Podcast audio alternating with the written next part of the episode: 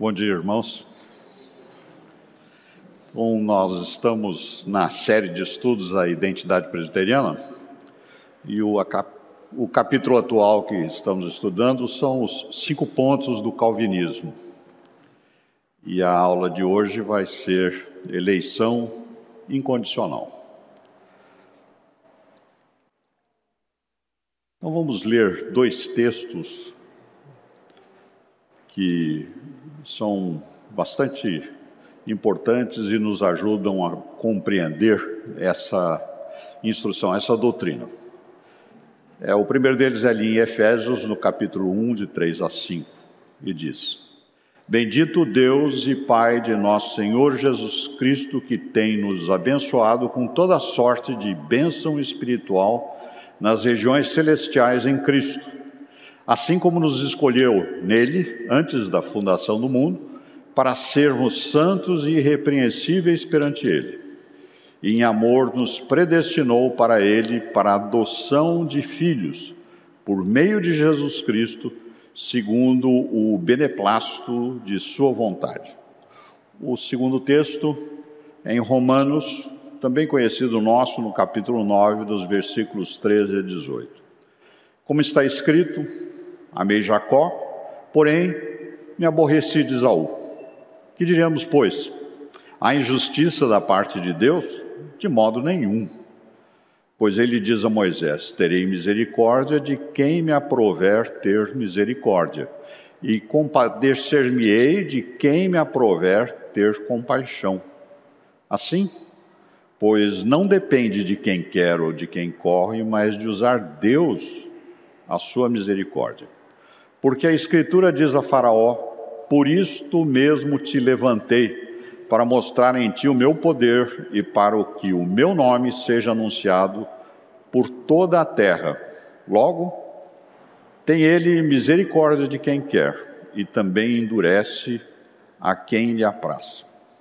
Então vamos começar nossa aula. Eu peço para o reverendo se ele pode nos dirigir em oração. Pai Santo, Deus bendito, nós te louvamos pela tua santa palavra, te louvamos porque dela, ó Pai, vem a verdadeira doutrina que nós precisamos para que nós creamos corretamente na obra que o Senhor efetuou, iniciando na eternidade e consumando-se na cruz e aplicada em nossa vida. Ajuda-nos, Pai, a entendermos a tua doutrina, a tua santa palavra temas por vezes altos para nós, mas que pela iluminação do teu Santo Espírito podemos compreender. Usa o teu servo como instrumento nas tuas mãos para nos entregar a tua mensagem. É o que nós pedimos em nome de Jesus. Amém. Amém. Então, irmãos, nós estamos nos cinco pontos do calvinismo que, como foi já nos, digamos, revelado, trazido pelo seminarista Tiago, isso, essa, esse acróstico tulipa, ou tulipa, é relativamente recente, mas ele expressa bem uma posição da época da reforma. E que são esses cinco pontos relacionados com a disputa que se teve lá em Dort, na Holanda, lá pelo início do século XVII, ah, que era o, o ressurgimento de uma de, de, da eleição condicional, que nós vamos ver um pouco mais adiante. Então, o que foi visto, a primeira introdução, na, na aula alguns domingos atrás, aí na domingo passado vimos a depravação total, hoje eleição incondicional, no próximo domingo, se Deus permitir, expiação limitada, em seguida graça irresistível e perseverança dos santos. Como nós vimos e como ocorreu uh, no domingo passado na, na explanação sobre depravação total, que também pode ser descrita como corrupção total, a eleição incondicional também pode ser descrita como eleição soberana de Deus. Então, a eleição incondicional ou eleição soberana de Deus, e também da, da minha preferência, eu, eu vejo a eleição soberana de Deus como sendo uma forma que me faz, é, me, é mais fácil de eu compreender a, a toda essa, essa doutrina que tem muita extensão e muitos reflexos em todo, todo o plano de Deus ah, referente à, à criação e a nós. Então a eleição, a eleição ou, ou seja, a eleição divina, como nós vemos em vários textos bíblicos, ela é uma tem base bíblica, não é debatido isso. Aliás, é interessante porque ela é reconhecida no sentido em todo o cristianismo. Uh, nos diversos, aí cristianismo lato senso que eu estou comentando, né?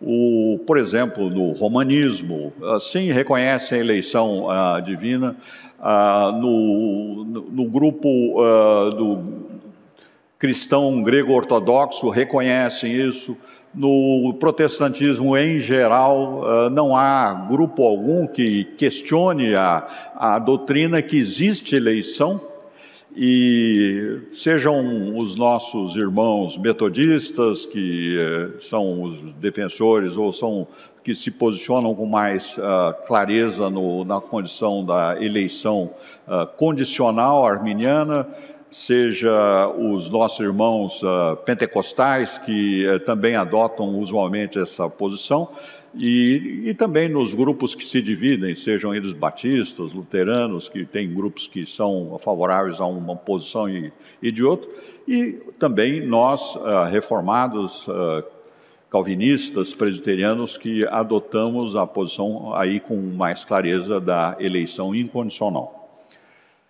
Então, o debate da eleição uh, tem sido quais as bases uh, que certas pessoas são eleitas para a salvação e outras não. A discussão, em geral, tem, é, tem sido nesse, nesse campo.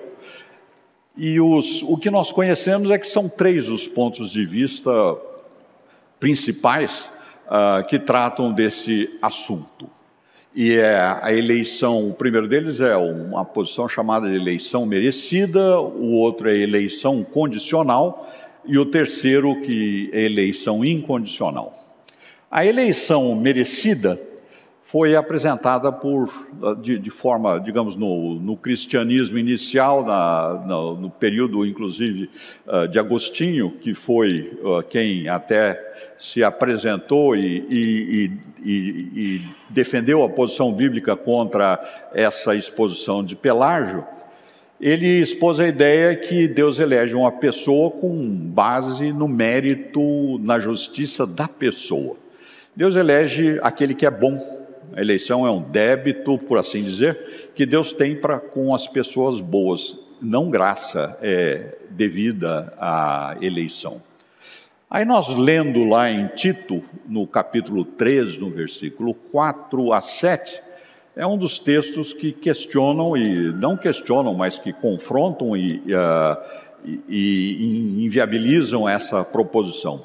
Diz lá: quando, porém, se manifestou a benignidade de Deus, nosso Salvador, e o seu amor para com todos, não por obras de justiça praticadas por nós. Aí essa frase é absolutamente clara, não por obras praticadas por nós, mas segundo a sua misericórdia, ele nos salvou mediante o lavar regenerador e renovador do Espírito Santo, que ele derramou sobre nós ricamente por meio de Jesus Cristo, nosso Salvador, a fim de que, justificados por graça, nos tornemos seus herdeiros segundo a esperança da vida eterna.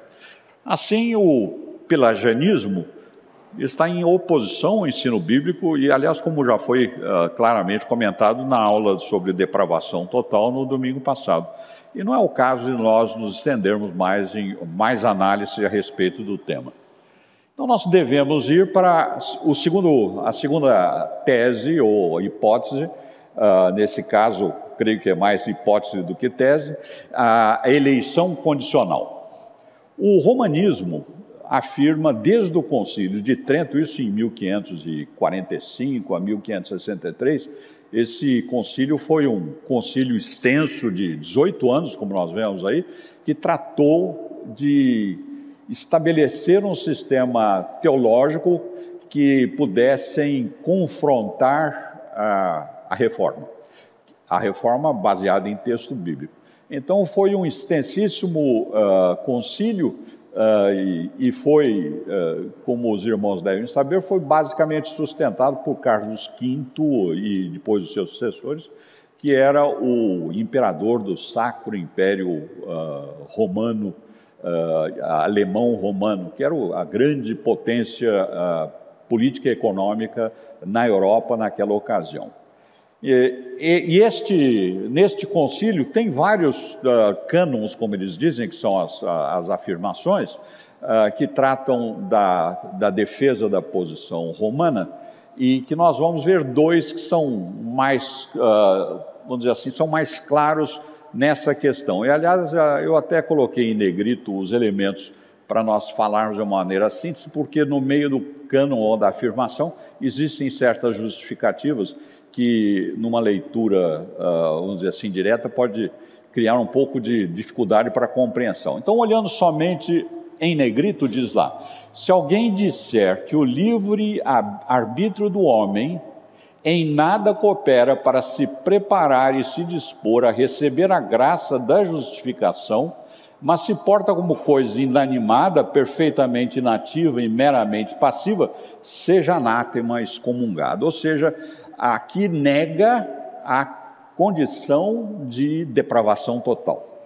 Então, essa é um primeiro ponto bastante claro.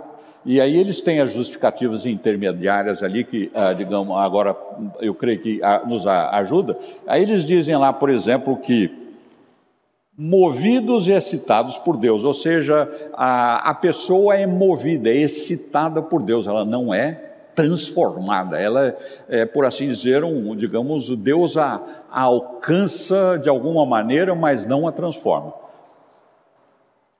Posto que ele, o, a pessoa objeto de, desse, dessa excitação divina, consinta em que Deus o excite e o chame, ou seja, é necessária a permissão da pessoa para que Deus atue sobre ele e que ele não pode, aí ele vem, digamos, na posição uh, que nós vamos ver bíblica e calvinista, e que ele não pode discordar mesmo se quiser. Ou seja, aqui se propõe que a pessoa humana pode discordar de Deus.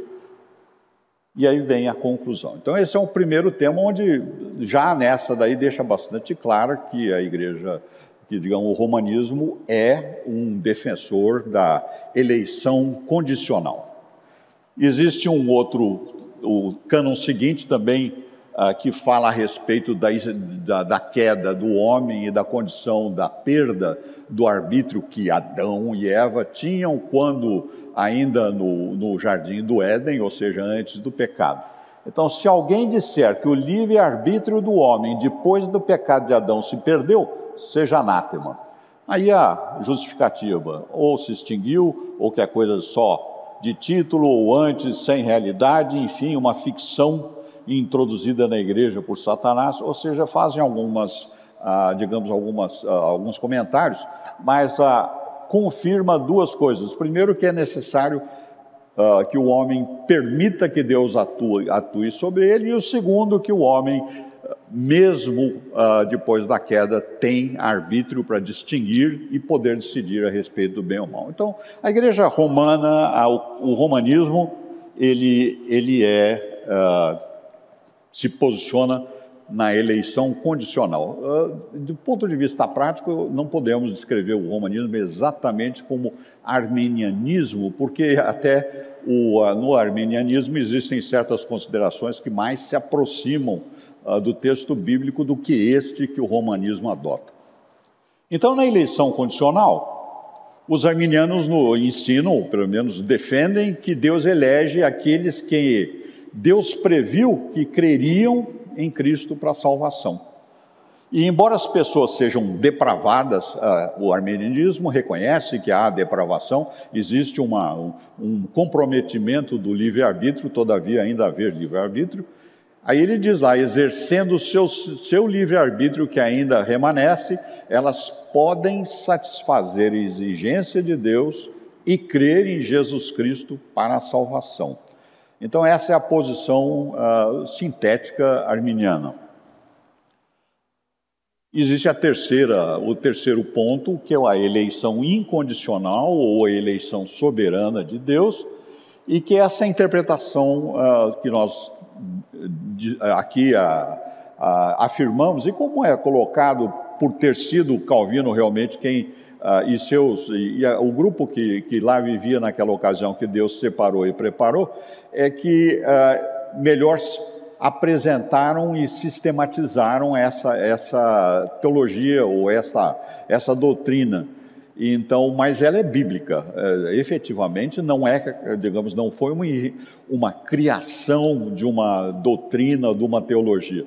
Foi um estudo bastante cauteloso, detalhado do, da revelação de Deus pela palavra e em função dessa, uh, digamos, dessa, desse ouvir do Espírito Santo por parte de todos esses homens daquela época, se estabeleceu um sistema doutrinário. Aliás, como a nossa própria Confissão de Fé de Westminster, que nós adotamos, também foi um sistema uh, estabelecido por homens, mas homens que ouviram e estudaram a palavra de Deus.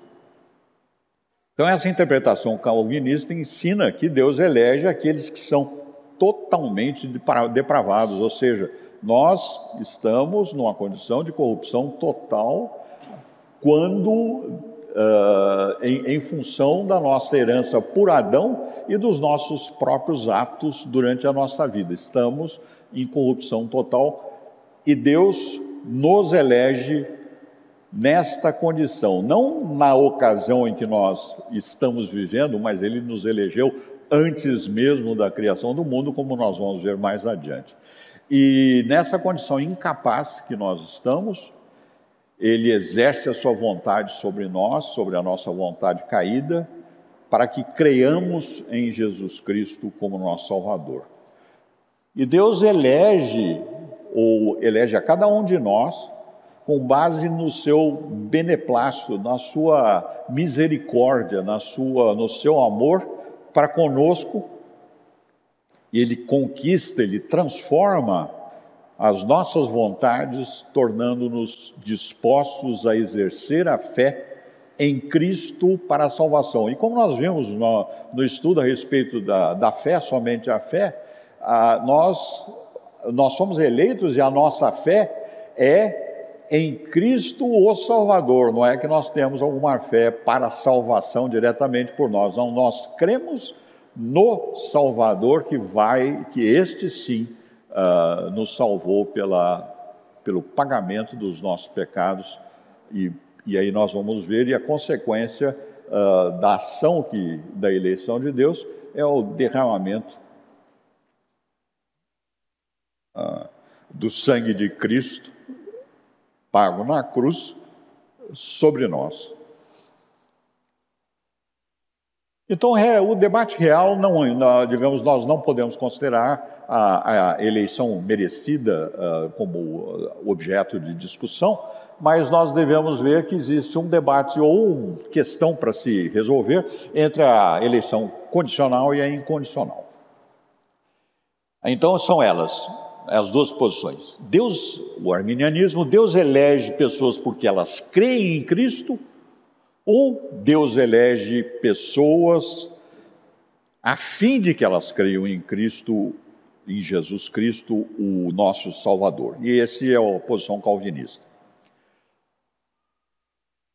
Na eleição condicional, ela falha em três, em três pontos. Ah, o primeiro deles é que não reconhece a primazia de Deus na eleição para a salvação. O segundo ponto é que ela deixa de reconhecer a extensão da depravação nossa, da raça humana, e a extensão da graça e soberania de Deus. Um terceiro ponto é que uh, a salvação, uh, do ponto de vista arminiano, depende da decisão e cooperação de cada pessoa. Ser humano depravado, incapaz de saber o que, de, de, de fazer o bem ou de agradar a Deus. E assim é incerta para todas as pessoas. Então, a eleição condicional não reconhece a primazia de Deus da, uh, na eleição uh, para a salvação. E aí nós podemos ver que Deus ordenou os meios pelos quais nós seríamos salvos, ou elas, as pessoas salvas, apesar do nosso pecado. E está lá em Efésios, no capítulo 1, no versículo de 4 a 5.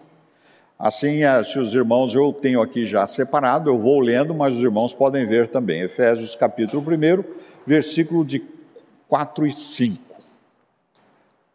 Diz lá o texto: Assim como nos escolheu neles antes da fundação do mundo, para sermos santos e irrepreensíveis perante Ele, e em amor nos predestinou para Ele, para a adoção de filhos por meio de Jesus Cristo, segundo o beneplácito da Sua vontade, como nós já tínhamos visto. Então, a, a, a posição dos defensores da eleição condicional, ou que seja, que há a possibilidade da pessoa se manifestar ou atuar, ela é, vai, é contrária a esse texto bastante claro que afirma que Deus é que atua sobre nós pela sua própria vontade. Um outro ponto é que Deus, que determinou redimir, trazer a fé e ao arrependimento, e, e esse é um ponto que nós não podemos nos esquecer. Tem ah, existe todo um processo que Deus utiliza ah, sobre cada um de nós, ou em cada um de nós, que, que é a redenção, a fé, o arrependimento, a justificação, a santificação e a nossa preservação ah, no estado de redimidos, ah, no, enquanto aqui estamos ne, ne, nesse corpo e nesse tempo, e a glorificação dos eleitos por meio de Jesus Cristo. E aí nós vemos lá isso, esse texto está bastante bem, ah, digamos, eu creio de maneira bastante clara, exposto lá em Romanos, no capítulo 8, nos versículos de 28 a 30. Se os irmãos quiserem ler, ler digamos, comigo, eu tenho aqui o texto já separado, então é Romanos 8, de 28 a 30. E eu vou ler então, mas e diz lá: Sabemos que todas as coisas cooperam para o bem daqueles que amam a Deus, daqueles que são chamados segundo o seu propósito. Porquanto aos que de antemão conheceu, e aí nós já vimos algumas vezes aqui em estudos e sermões, uh, sermões que nós uh, temos aqui na nossa igreja, o que é conhecer Deus, conhecer a pessoa, não é simplesmente saber que ela existe, mas é um, é um envolvimento pessoal e um reconhecimento. Ah, lembrando daquela afirmação de Jesus Cristo lá no Sermão da Montanha, quando ele disse que aqueles que estavam alegando que praticavam em nome de Jesus, ah, digamos, o, o, efetivamente até certos milagres, ele vai dizer: Não os conheci perante ah, no dia do julgamento.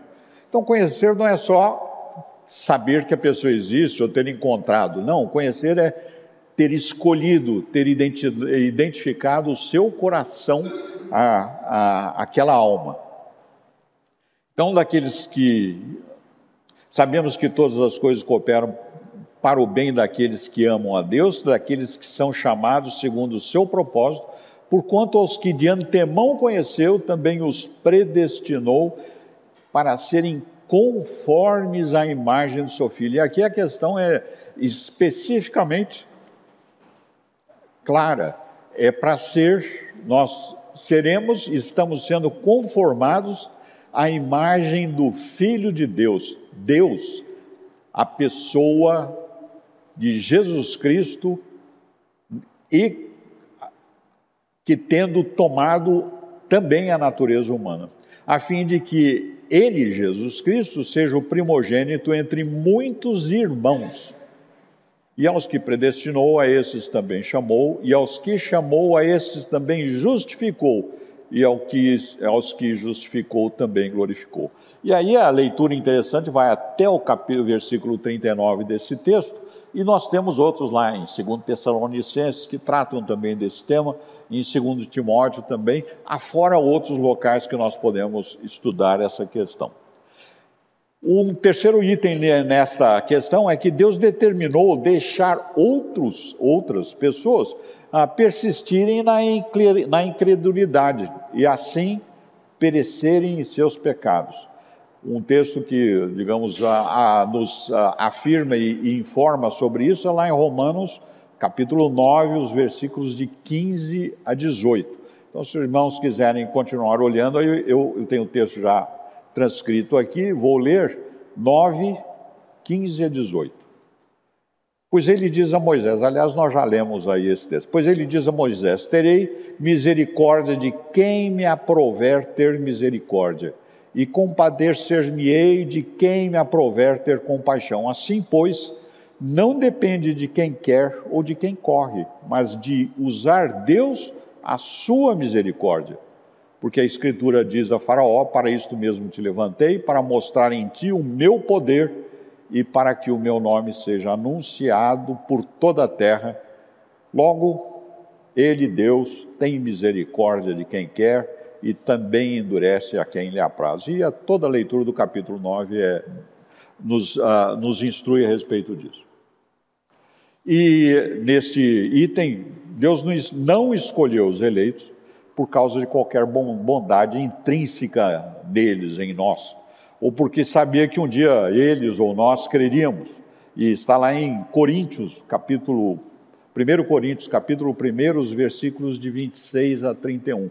E, eu, ah, irmãos, eu, eu digamos, ah, optei por fazer uma série de leituras de textos bíblicos,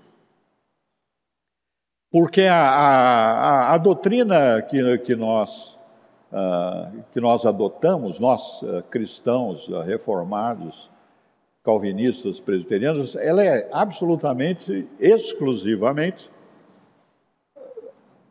baseada e sustentada em textos bíblicos. Então, para nós estudarmos aqui essas questões, a sustentação dos textos são de, essencial. Então diz lá em Romanos uh, não, perdão, lá em Coríntios, no capítulo 1, 26 a 31. Irmãos, reparai, pois, na vossa vocação, visto que não foram chamados muitos sábios, segundo a carne, nem muitos poderosos, nem muitos de nobre nascimento, pelo contrário, Deus escolheu as coisas loucas do mundo para envergonhar os sábios e escolheu as coisas fracas do mundo para envergonhar os fortes. E Deus escolheu as coisas humildes do mundo e as desprezadas e aquelas que não são, para reduzir a nada as que são, a fim de que ninguém se vanglorie na presença de Deus, mas vós sois, sois dele em Cristo Jesus, o qual se tornou da parte de Deus sabedoria e justiça e santificação e redenção, para que como está escrito: aquele que se glorie, glorie-se no Senhor. Então, é, a, a, o que nós podemos ver é que a eleição condicional rouba de Deus a, a sua glória soberana, porque transfere para o homem a responsabilidade e a e permita-me, né? E a glória da eleição, da aceitar Cristo, uma verdadeira glória, sem dúvida, mas só que nós não somos os merecedores dessa glória, nós somos os que rejeitam a Deus. Então, ah, vemos que na Bíblia, ah, nós aprendemos que nós, aliás, na Bíblia e na, perante ah, a nossa consciência, nós somos depravados, somos mortos, a nossa salvação não pode, de maneira alguma, vir se originar de nós mesmos. E como diz lá em Efésios, no capítulo 2, versículo 1, Ele, Deus, vos deu vida, estando vós mortos dos vossos delitos e pecados. O Spurgeon, ah, digamos, de uma das suas obras, diz lá, a palavra de Deus, aprendo que a condenação pertence ao homem completamente e que a salvação ocorre tão somente pela graça, do começo ao fim. E aquele que perece, escolhe perecer, mas o salvo é salvo porque Deus escolheu salvá-lo. Então, nós vemos lá que toda a glória da salvação é de Deus, toda a culpa da condenação é do homem. Então, seguindo agora para o terceiro item, nós vemos que a eleição condicional depende diz o, o, os defensores da eleição condicional, depende da decisão e cooperação de cada pessoa, ser humano depravado. Portanto, ela é incerta para todos. E o, o também o, o, nosso irmão na fé, o, o Riley, ele afirma: o crente, ou seja, nós conhecemos o nosso próprio coração e sempre bendiremos a Deus porque Ele nos elege. Nosso coração, pecador, rebelde e que sabemos lá que nem nós mesmos conhecemos a extensão da, da maldade ou da corrupção que o nosso coração pode ter, nós dependemos, graças a Deus, do nosso Senhor. A eleição incondicional, por outro lado, ela leva à vida os pecadores que por si jamais seriam salvos. E a, a nossa salvação nós temos como certa e, e, e revelada que é por um só Salvador suficiente e perfeito, Jesus Cristo. Então a salvação é certa e segura para todos os eleitos de Deus, porque nós estamos ah, sendo salvos por Deus mesmo e pelo sacrifício de Deus na pessoa do seu Filho Jesus. Então, seguindo, a, a, o que nós aprendemos a, nos textos bíblicos que a eleição incondicional ah, que Deus ah, estabeleceu no seu plano, ela se estende por mais aspectos da nossa vida espiritual. E nós, ah, irmãos, a eleição incondicional é apresentada em inúmeras, em diversas passagens no texto bíblico. O capítulo 8 e 9 de Romanos é muito esclarecedor, como o capítulo 1 de Efésios, mas a, como nós estamos afirmando, ou pelo menos apresentando aqui, a Bíblia ensina mais coisas a respeito da eleição soberana por Deus uh, para cada um de nós ou de cada um de nós. E ela é uh, que para Deus escolhe os pecadores, ou seja, nós, para a santidade. Esse é um, um, aspecto bastante interessante, e agora ele nos escolhe para a santidade, por o processo de, eu usar um sinônimo de aperfeiçoamento espiritual, e aí é um, é um ponto que nós vamos ver um pouquinho mais adiante. Esse é um processo diferente da conversão, da transformação, da, da, da, da nossa consciência de aceitar, uh, de sermos salvos, uh, o, o, digamos, como Jesus chamava lá, o novo nascimento chamou, uh, esse ocorre, digamos, singularmente. O, a, a santificação é um processo de crescimento por obra do Espírito Santo em cada um de nós durante a nossa vida aqui terrena. Então, a santidade Deus nos escolhe para sermos santificados ou para crescermos em santificação por meio da obra do Espírito em cada um de nós. Deus também nos escolhe, é um ponto interessante, para a obediência e a aspersão do sangue de Cristo. Aí, vamos lembrar, a aspersão do sangue uh, é relacionado com aquilo que aconteceu lá no Sinai, quando uh, houve a, a, a primeira comemoração do, digamos, da, da figura do sacrifício de Jesus Cristo, e quando o povo iniciava a sua caminhada para a, a terra do Sinai, a terra de Canaã. Então, lembrem-se que houve a aspersão do sangue uh, por sobre todo o povo que se manifestou que como obediente, aceitando a servir a Deus, e também não só sobre, sobre o, digamos, o povo, mas também sobre as coisas que seriam usadas uh, para uh, o culto a Deus. Deus os escolhe pessoal e individualmente, e a Bíblia nos ensina que os crentes em Cristo podem ter a certeza da, da, da eleição, e mais, e esse é um ponto interessante, que a eleição soberana de Deus, pela graça e paz que ela traz, ela faz fluir o amor de Deus sobre nós eleitos, promovendo diversas virtudes no crente, ou seja, na nossa, na nossa vida cristã. Então, o, o primeiro item, né, o, escolhidos pela, para a santidade ou para a santificação por meio da obra do Espírito. Aí tem vários textos que nós podemos estudar, que estão ali citados. Eu vou ler um aqui, que se os irmãos quiserem acompanhar, é em 1 Pedro, capítulo 1, versículo, os versículos 1 e 2. Existem os demais também. Eu, eu escolhi este. 1 Pedro, capítulo 1, versículos de 1 e 2. Pedro, apóstolo de Jesus Cristo, aos eleitos que são, veja bem, aos eleitos que são forasteiros da dispersão no ponto Galácia, Capadócia, Ásia e Bitínia, eleitos segundo a presciência de Deus Pai em santificação do Espírito, para a obediência e a aspersão do sangue de Jesus Cristo. Graça e paz vos sejam multiplicadas. Aqui eu vou pôr, digamos, vou pôr como a nota que a presciência de Deus ela é inseparável do seu plano e propósito soberano, que inclui predestinação dos eleitos, pecadores, para serem conformados com, a Cristo. É também ah, inseparável do, do seu controle dos eventos da história e dos participantes desses eventos.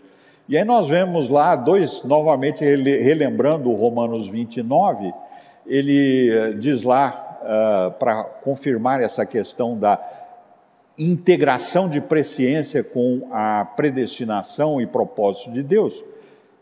Diz lá o versículo 29 do capítulo 8 de Romanos: Aos que de antemão conheceu, também os predestinou para ser, serem conformes à imagem do seu filho.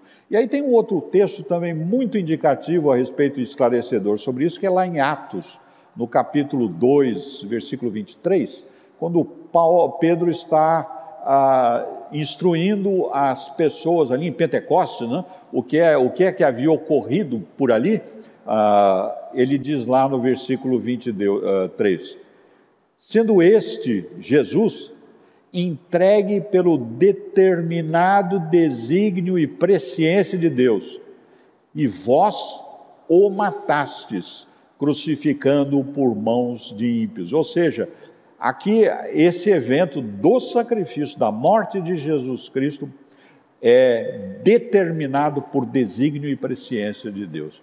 Ou seja, a predestinação, presciência, desígnio de Deus, o seu plano, ele engloba tudo o que há na criação, na história, nos seus eventos e nas pessoas participantes de cada um desses eventos. A, a digamos, a, a atuação de Deus é, indi, é sobre nós e conosco é individual e pessoal, não é uma posição genérica de, de digamos, de grupos e conjuntos ah, em que as pessoas são anônimas. Ah, e aí, irmãos, como ele lembrou lá do Faraó, os eleitos e os designados para a morte são conhecidos pessoalmente.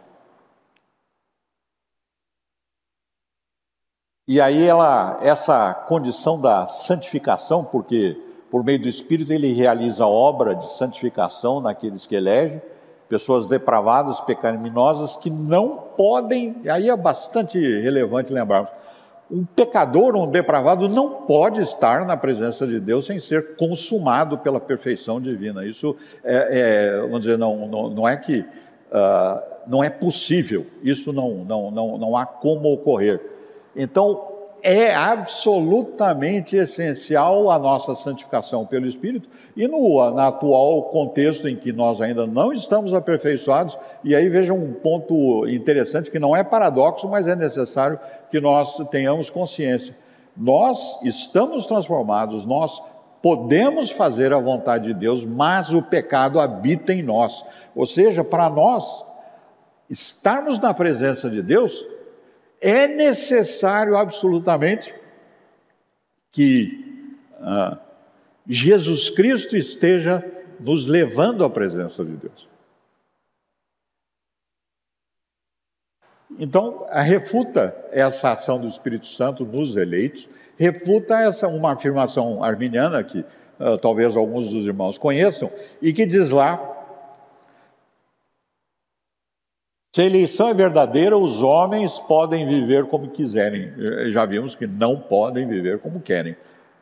Portanto, a eleição é uma doutrina perigosa e desmoralizante. Se pessoas obtêm da eleição a sua segurança, seu andar santo com Deus será comprometido. Então, isso é, irmão, é uma interpretação que estaria correta se não tivesse havido ocorrido o novo nascimento. Sem dúvida, a pessoa que não nasceu novamente não vai andar e vai usar todos os meios para o seu próprio gosto e, para, e vontade depravada. Então, mas uh, não é isso que é, ocorre. Nós estamos sendo santificados pelo Espírito Divino, pessoa da Trindade, o Espírito Santo.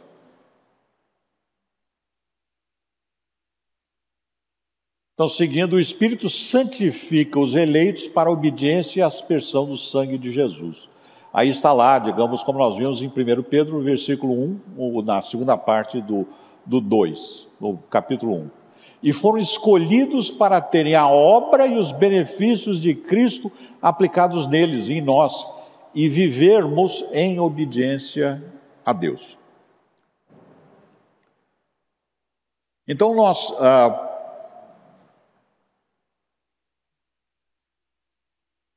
Por meio da morte de Jesus Cristo, nós eleitos somos redimidos e nós somos colocados então em aliança com Deus Todo-Poderoso e onde em quem nós depositamos a nossa fé e esperança para a obediência. O sangue de, do perdão de Jesus Cristo, porque o sangue de Jesus Cristo era, foi apresentado como figura nos sacrifícios que foram introduzidos no Sinai.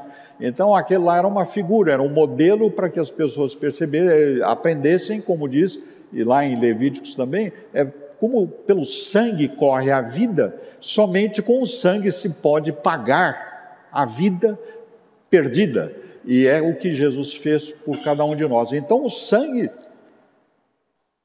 de Jesus na cruz nos é aspergido como foi sobre o povo de Israel. Só que a condição ah, que nós vivemos agora como aspergidos pelo sangue de Jesus na cruz, ela não é figura. Ela efetivamente é o, fra, é o, é o fato e o evento redentor. Então, por meio da morte de Jesus, os eleitos são redimidos. E aí nós temos algum texto, somos colocados em aliança com Deus. O sangue de Jesus é perdão aplicado à nossa alma, efetivamente. Isso é fruto da eleição graciosa ah, de Jesus. Então, a, a, questão da eleição ah, soberana de Deus, ela tem uma série de consequências, ah, e, e não que somente a eleição para crer em Jesus Cristo não fosse uma graça extraordinariamente boa, mas ela é muito mais extensa do que a, a, a pretensão de se restringir a eleição incondicional somente à escolha para crer em Jesus Cristo. Tem diversos efeitos que Deus estabeleceu no seu plano e revela para nós na, na Escritura. Então, nós crentes, nascidos de novo, perdoados, adotados como filhos de Deus, somos guardados pelo poder de Deus como eleitos, ou seja, nós estamos sendo guardados nesse tempo pelo poder de Deus. E aí nós estamos sendo guardados para a fé, para a salvação em união com Cristo, para sermos, e aí é um ponto bastante importante que nós lembramos, lembrarmos para ser, porque agora nós somos descendentes e herdeiros da promessa de Abraão. Lembrem que os verdadeiros descendentes de Abraão são os, os descendentes na fé, os, que recebem a Cristo por fé. Esses, nós que fomos atuar, digamos, alvo do Espírito Santo, transformados, alvo, digamos, fomos escolhidos por Deus antes da criação do mundo, nós somos verdadeira descendência herdeiro de Abraão para recebermos pela fé o Espírito prometido. E esse item lá em Gálatas, que os irmãos podem ver, que é o capítulo 3, o versículos 13 ah, e 14, na realidade, se quiserem encontrar aí, ah, Gálatas 3, versículo 13 e 14. Cristo nos resgatou da maldição da lei, fazendo-se Ele próprio maldição em nosso lugar porque está escrito: Maldito todo aquele que foi, for pendurado em madeiro, para que a bênção de Abraão chegasse aos gentios, nós, e em Jesus Cristo, a fim de que recebemos pela fé, recebêssemos pela fé o Espírito prometido. E aí, irmãos, algo fenomenal para sermos conformados à imagem de Deus na pessoa do seu filho. Como nós vimos lá no versículo 29, isso é uma extraordinária é, consequência para nós de sermos conformados à imagem de Deus na pessoa do seu Filho, Jesus Cristo. Então, a eleição em Cristo por meio do seu sangue é um ato salvífico de Deus.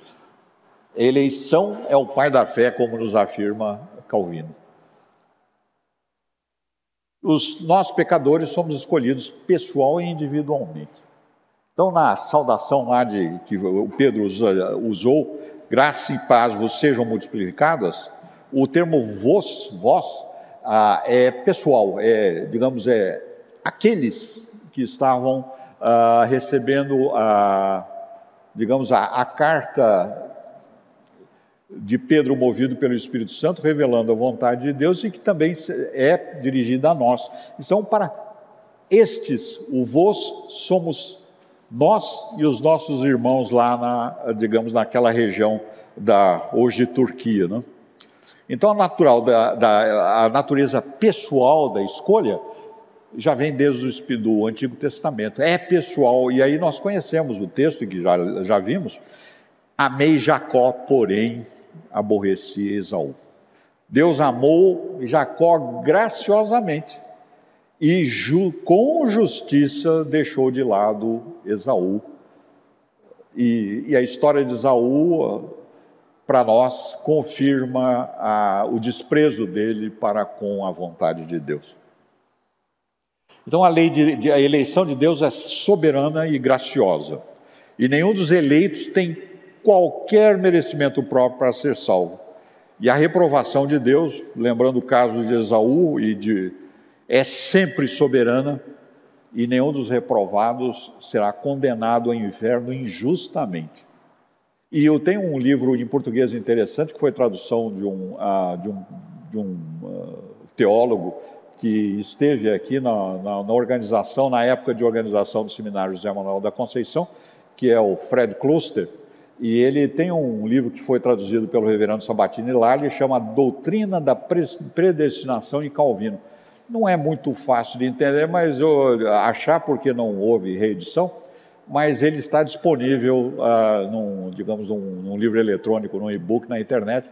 Então, se os irmãos quiserem procurar, vale, vale a pena ler. Pois não?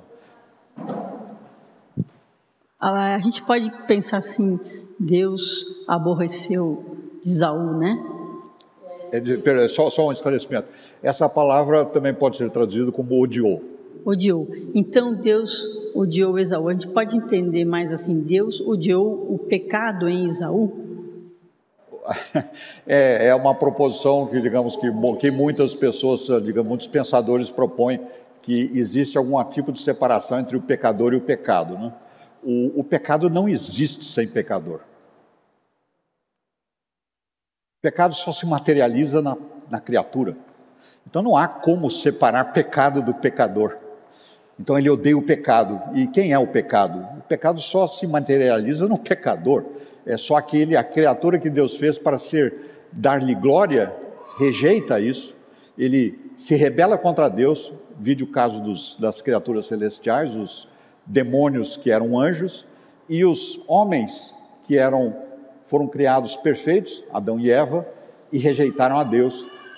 E misteriosamente, extraordinariamente, graciosamente, Deus decidiu, antes da criação do mundo, pela nossa redenção. Não, não há informações a respeito dos anjos. Parece, pela minha compreensão do que eu leio do texto bíblico, os anjos que se rebelaram contra Deus estão desde já condenados ao ao mar de fogo e enxofre e, e pagarem pela sua rebelião por toda a eternidade. Então, há, não há plano de redenção para essas criaturas. Pela obra e pela vontade absolutamente graciosa, amorosa de Deus, ele decidiu pela redenção de pessoas na raça humana. E, e se fez homem para que esse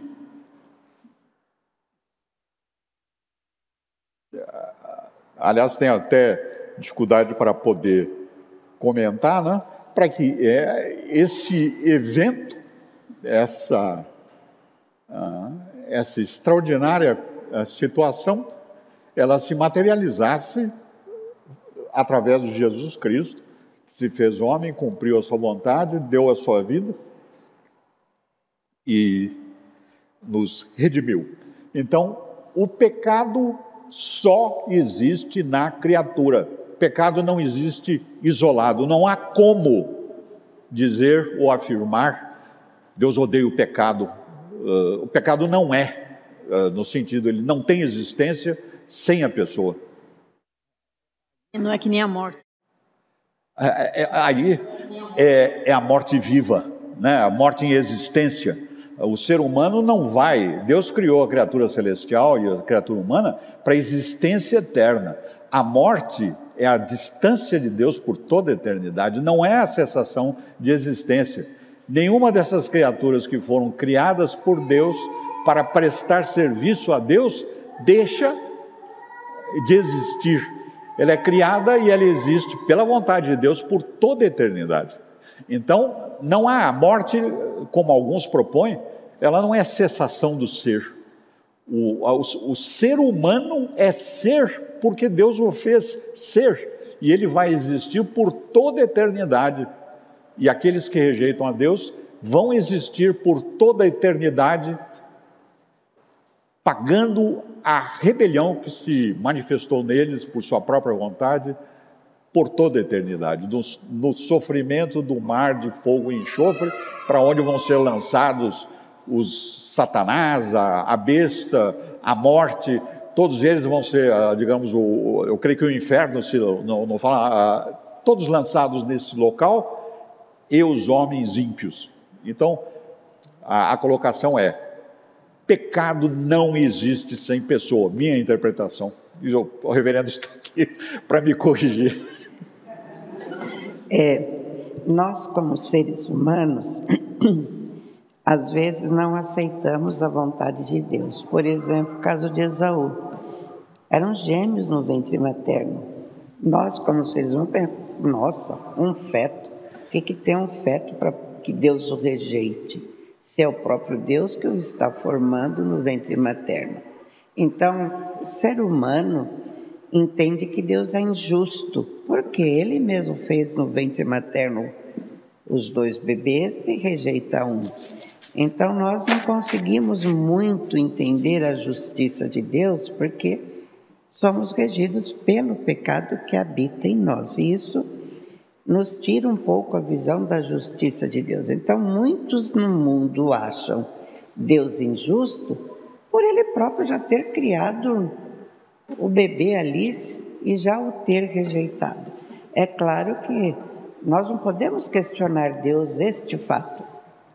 Por que, que Deus aceita um filho meu e não o outro? Por que, que Deus aceita o meu a mim não aceitou meus outros irmãos? Tem, éramos oito e só dois. Por quê? Porque Ele é Deus e a vontade dele é soberana. Agora, uma coisa que eu quero perguntar.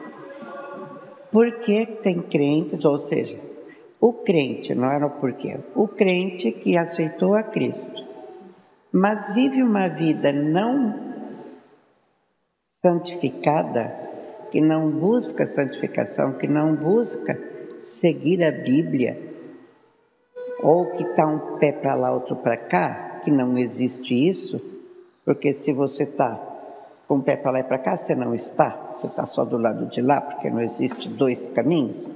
Então, se você não está cumprindo, se você se diz crente e não está fazendo a vontade de Deus, pode-se dizer que essa pessoa é salva?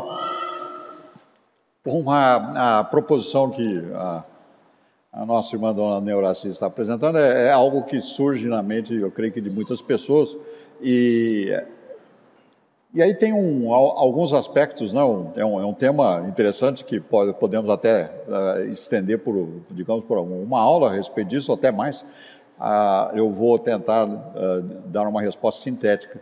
E é o, a, a questão da, do comportamento da pessoa transformada, ou seja, o que aceita, transformada é o que foi, nasceu novamente, que a, a, o Espírito deu vida, a pessoa estava morta não tinha espírito, uh, e agora passa a ter um espírito.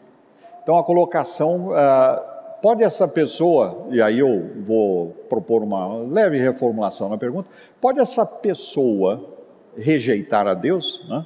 não cumprir a vontade de Deus, não fazer a vontade de Deus? Aí uh, o que nós já vimos é, em primeiro lugar, nós somos, e, e aí vamos ver um pouco mais adiante, né, que a graça irresistível. Uh, vai ser uma outra aula que vai tratar de um pouco mais, uh, com mais detalhe a respeito desse tema, eu creio. A colocação é que, uh, não, nós não podemos resistir à graça de Deus, nós efetivamente temos o desejo de fazer a vontade de Deus agora, estamos contaminados pelo pecado, então desobedecemos, como Paulo dizia, não sei uh, digamos, não é a vontade que eu quero, mas isso eu faço contrário à vontade de Deus.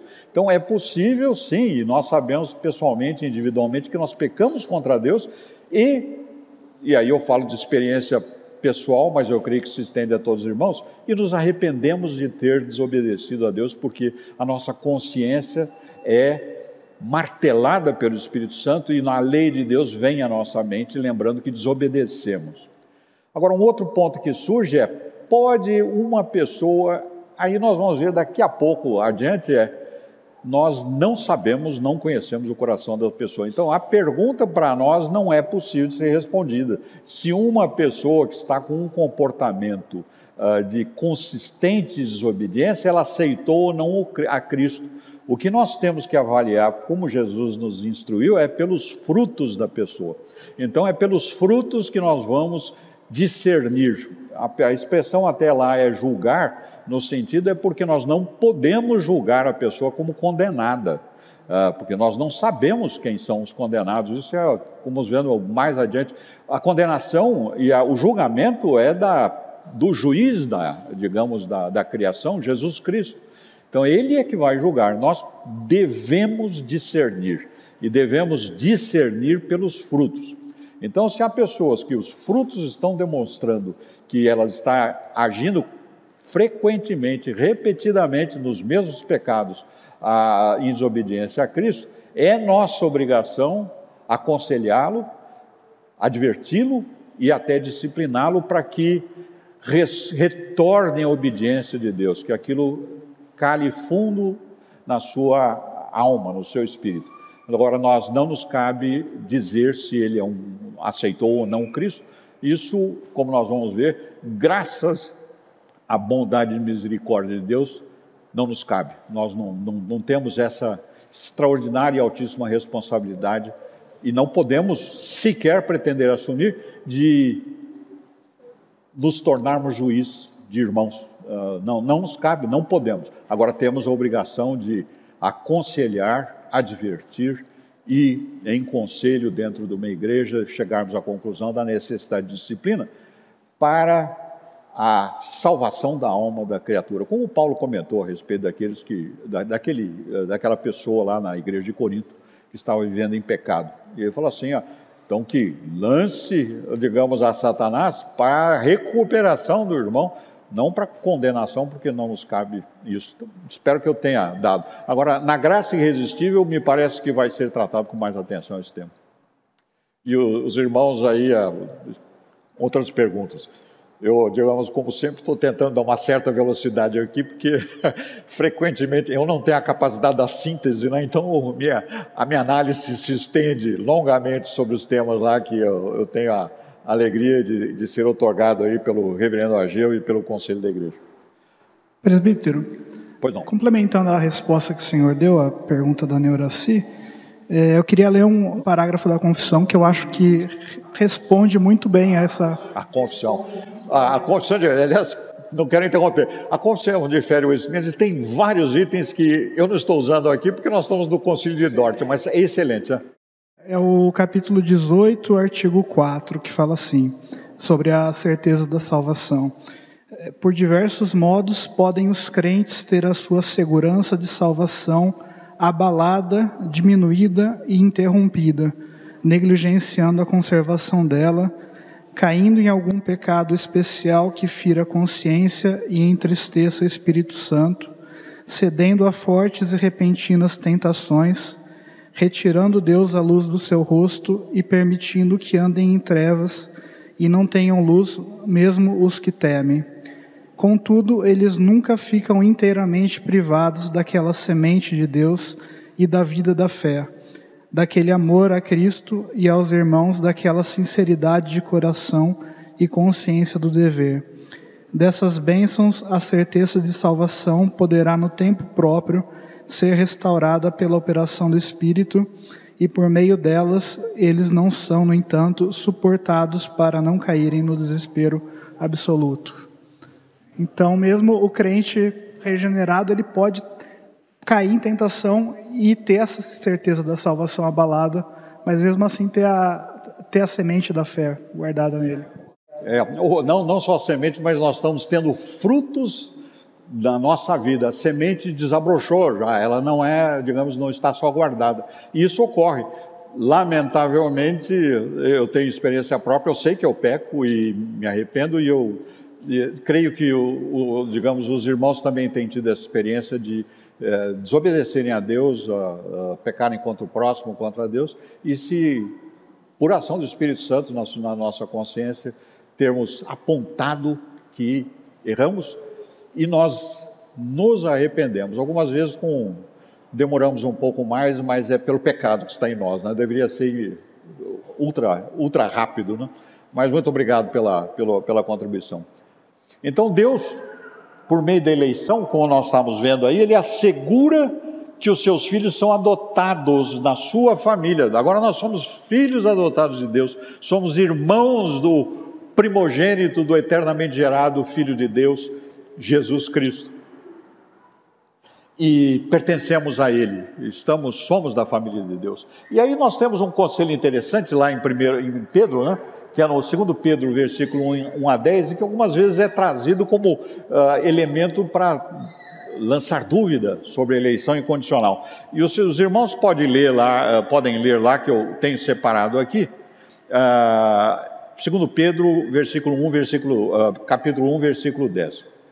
Então diz lá Pedro nesse texto: Por isso, irmãos, procurai com diligência cada vez maior confirmar vossa vocação, eleição, porquanto procedendo assim não tropeçareis em tempo algum. E aí, irmãos, muita cautela. O confirmar aqui não é verificar como é o uso vulgar de hoje para confirmação. Confirmação é para ver se é isso mesmo. Não, confirmar que ele está dizendo aqui é para dar firmeza, é para firmar a nossa fé em Jesus Cristo e a, a, nossa salvação, e aí foi o caso que talvez nós possamos dizer, né, que se aplica também na, na, na, na proposta, na, dúvida ou na questão que foi apresentada pela dona Neuraci, é para nós não tropeçarmos, é, é necessário que nós prestemos muita atenção na nossa vida espiritual, procurando obediência uh, à vontade de Deus para não tropeçarmos. Senão tropeçaremos e, pela ação do Espírito Santo, nos arrependeremos. Os eleitos segundo o amor de Deus são forasteiros do mundo. Então, esse é um ponto que conhecemos, somos dispersos. Nós não temos pátria, não temos residência e estamos num aparente paradoxo que é somos amados eternamente por Deus como filhos, mas somos estranhos e forasteiros e até odiados pelo mundo. Esse é um texto que nós podemos ver lá em João, ah, no capítulo 3, versículo 1. E os eleitos são conhecidos, como nós havíamos comentado, pelos seus frutos. E, e, veja, isso era no Sermão do Monte, é, é muito esclarecedor, como em outros textos também. Ali, o, o, o Sermão do Monte, para nós, é, digamos, um manual de vida cristã. Né? Então, ali, aquilo se aplica ao crente, ele não é, é declaração universal dos direitos humanos, ele é a orientação para o crente é, digamos, somente o transformado, o nascido de novo, pode atuar naquele contexto e é um grande desafio para nós. E aí o, o principal fruto nessa conhecimento da eleição é que Jesus fala lá no, em, uh, em Mateus 7, 20, é que, e veja lá do Sermão do Monte, é que te conheçam a ti, o único Deus verdadeiro, e a Jesus Cristo a quem enviaste. E aí o texto diz: Esta é a vida eterna. Então, na eleição dos, digamos, dos crentes, nós temos alguns elementos, algumas uh, virtudes que são uh, a nós, digamos, aplicadas e que nós passamos a ter. A humildade. Então, a eleição soberana de Deus, ela promove a humildade, ela não promove orgulho nem elitismo. E porque ela impede o reconhecimento que é Deus que escolhe, nos impede de retirar a soberania de Deus. Nos faz reconhecer que Deus é Deus e nós somos servos, somos criaturas, fomos criados por Deus para servi-lo. E Deus, na sua eterna bondade e amor, nos fez seus filhos adotados. Deus não revelou aquilo que não é bom, é, digamos, é um ponto que nós estávamos há pouco tratando e é, que nós não podemos conhecer. Aliás, como quem é eleito ou quem é reprovado. Lá eu sugiro que os irmãos leiam esse versículo 29 do capítulo 29, é um, um versículo que, digamos, que nos dá grande alegria. Nós temos aqui, Deus nos dá uma grande riqueza que é a sua vontade revelada. E também, Tiago nos diz lá que não é bom nós sabermos mesmo que o, o, dia de amanhã, o que vai trazer, porque isso é da vontade de Deus. E nós, como ele ah, registra lá, com, inspirado, movido pelo Espírito Santo, ele comenta que nós não sabemos o que sucederá amanhã, porque o que é a nossa vida? Nós somos apenas uma neblina que aparece para logo depois dissipar. E a pretensão de determinar o dia de amanhã ou controlar o dia, dia da manhã é de Deus. E Deus ensina que nós não devemos nos ocupar com questões muito difíceis. O Salmo 131 eh, é um, é, é um inspirador esclarecimento sobre isso, e uh, que os irmãos, eu vou até ler aqui que está separado. Senhor, não é soberbo o meu coração, nem altivo o meu olhar. Não ando à procura de grandes coisas, nem de coisas maravilhosas demais para mim. Pelo contrário, fiz calar, fiz calar a minha alma. Então, isso, irmãos, é o que nós podemos, por graça do Espírito Santo, fazer, é que nós podemos exercer controle da nossa vontade, domínio próprio. O crente pode exercer domínio próprio, é graça do Espírito Santo. Nós podemos controlar o pecado que está em nós. Ou seja, é, aí diz lá: fiz calar e sossegar a minha alma, como a criança desmamada se aquieta nos braços de sua mãe, como essa criança é a minha alma para comigo. Ou seja, ele fez calar a sua alma para não ser, não ser soberbo nem orgulhoso. E aqui nós estamos falando, eh, digamos, dos nossos irmãos antes de Cristo. Espero ao Israel no Senhor, desde agora e para sempre. E a nossa humildade, a eleição incondicional nos torna humildes e nos faz entender que tudo que nós temos é por graça de Deus.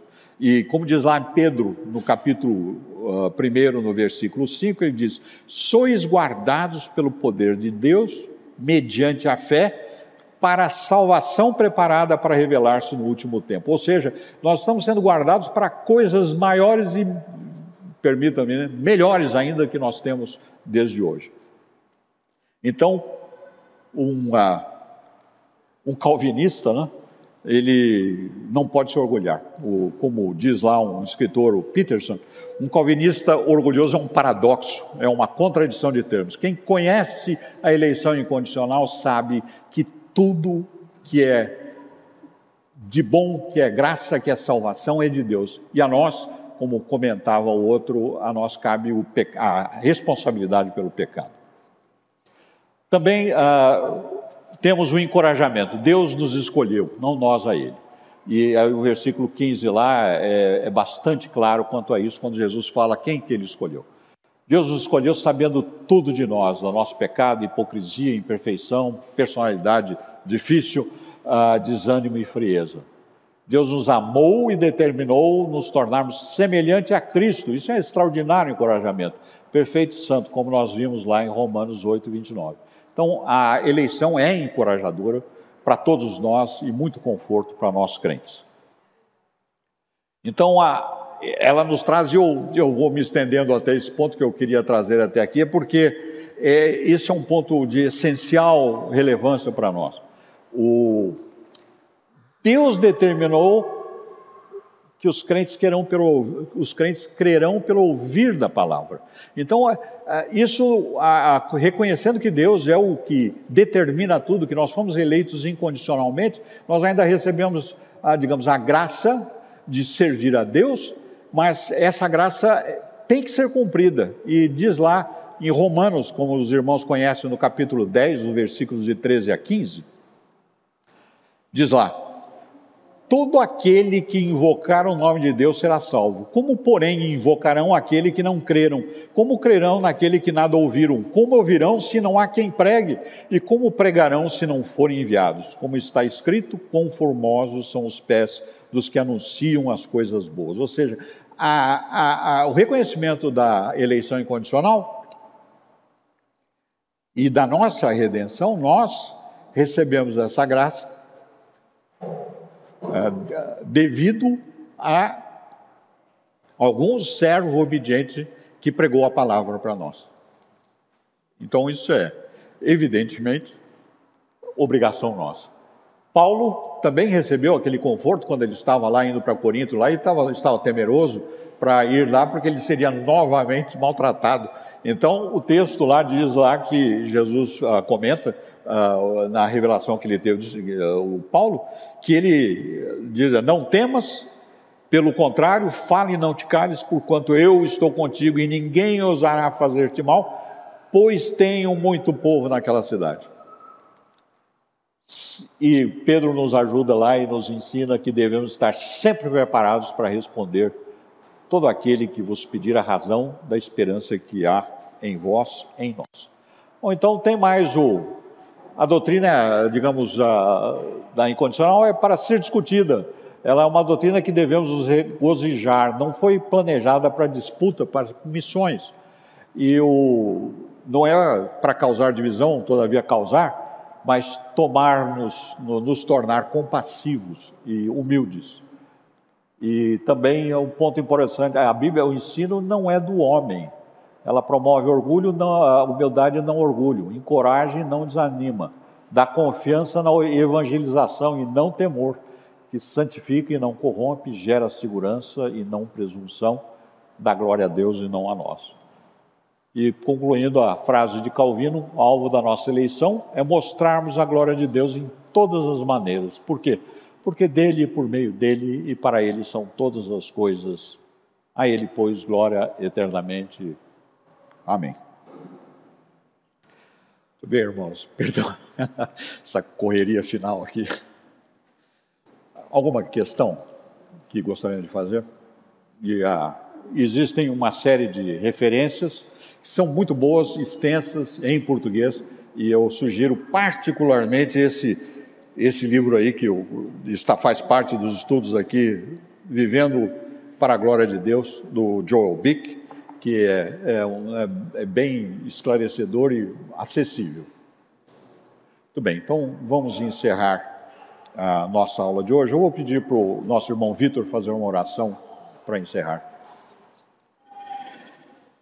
Senhor, nosso Pai, nós te agradecemos pelo dom da eleição, agradecemos porque o Senhor nos elegeu graciosamente, sem que nós merecêssemos isso sem haver nenhuma razão em nós mesmos para sermos escolhidos, para sermos adotados por Ti, para fazer parte do Teu povo. Obrigado por tão grande salvação, Senhor. Nós te agradecemos especialmente por essa aula de escola dominical, que foi edificante para nós.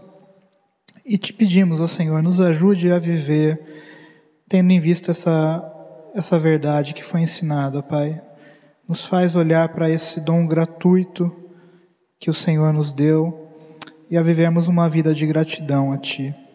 Senhor, não para ganharmos a nossa salvação, mas reconhecendo, ó Pai, que foi Cristo que fez tudo o que precisávamos e o Senhor nos escolheu pela tua graciosa vontade, Senhor. Te pedimos para que, olhando para isso, nós vivamos uma vida que glorifique ao Senhor, vivamos uma vida que reflita essa obra que o Senhor fez em nós, que nós manifestemos frutos, ó Pai, que redundem, ó Pai, em maior glória para Ti, para o avanço do Teu reino, em um bom testemunho diante das pessoas que, que, que não conhecem a Ti, daquelas outras pessoas que o Senhor já elegeu, mas que ainda não foram não foram chamadas eficazmente por Ti, ó Pai. Nos use, ó Pai, para trazer essas pessoas para Ti através do nosso testemunho. Te agradecemos por, por tudo que foi ensinado aqui, te agradecemos porque o Senhor, de fato, nos edificou, nos instruiu, nos fez crescer no conhecimento da Tua palavra. Te pedimos para que o Senhor nos conduza agora em segurança aos nossos lares, esteja nos trazendo, Pai, à noite para cultuarmos a Ti. Nos, nos faz, ó Senhor, nos deleitarmos no Senhor nesse, nesse dia, ó Pai, que o Senhor separou para cultuarmos ao Senhor, o Deus da nossa salvação. Em nome de Cristo Jesus que nós oramos. Amém. Amém.